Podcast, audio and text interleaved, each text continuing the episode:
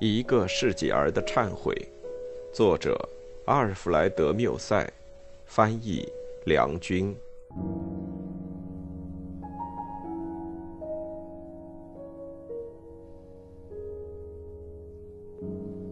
第七章。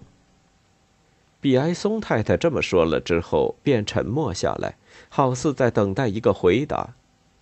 因为我还是那么伤心，他就轻轻地把他的手抽回去，后退了几步，又再停下来，然后缓缓地走回屋子里。我仍留在草地上。我早就料到他会向我说这样的话，我的决心立刻就下了。我决定要离开这里。我无限伤心地站了起来，但是却很坚定。我在园子里兜了一个圈子，我看看那所房子，他房间的窗子。出来的时候，我把铁栅门拉上，再把它关好之后，我在门锁上吻了一下。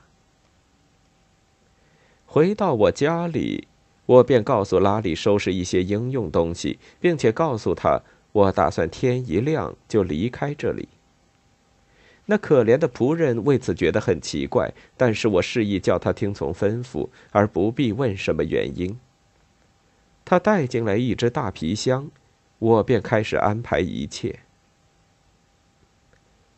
已是早上五点钟了，太阳已开始露面，这时候我才在问自己：到底我要到哪儿去？对一个这么简单的问题，我一下子还没能够回答。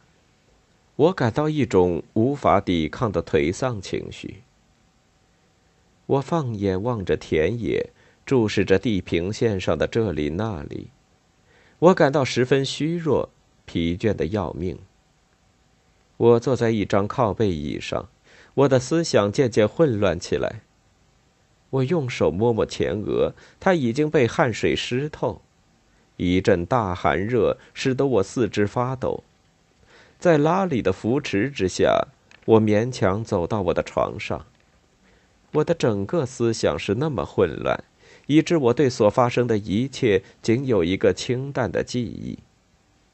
白天就这样过去了。傍晚时分，我听到一阵乐器的声音，那是星期天的跳舞会。我告诉拉里要他到舞会去，并且看看比埃松太太在不在那儿。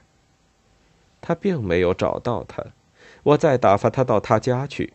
窗子紧闭着，女仆对他说：“他的女主人和他的姑母已经走了，并且他们打算在一个离这儿相当远的小城的一位亲戚家里住几天。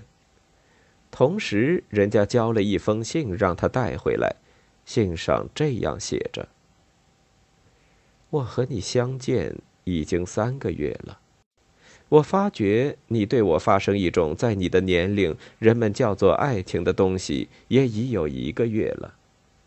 我曾以为已经看出你决心把这件事情对我隐藏下去，并且克制住你自己。我对你原以敬重，为此使我对你更加敬重。对于发生的一切。我无任何责备你之处，就连对你的意志不坚，我也同样没有什么可说。你所认为的爱情，不过是一种情欲。我知道有不少女人设法要挑起这种情欲，其实她们还可以有更正当的自豪，而无需借助于情欲的挑逗，就能讨得接近他们的男人的喜欢。然而，这种虚荣本身是危险的。何况我因为对你有这种虚荣心而犯了错误。我比你大几岁，我要求你不要和我再见。你想要忘掉那一瞬间的弱点，可能是白费心机。事实上，在我们之间发生的事情，既不能再有第二次，也不能完全被忘掉。我离开你不是没有悲伤的。我要暂时离开这儿几天。如果我再回来时已看不到你在这村子里，那我对于你的这种最后的友谊的表示和你对于我的尊重，我将深受感动。比利斯·比埃松。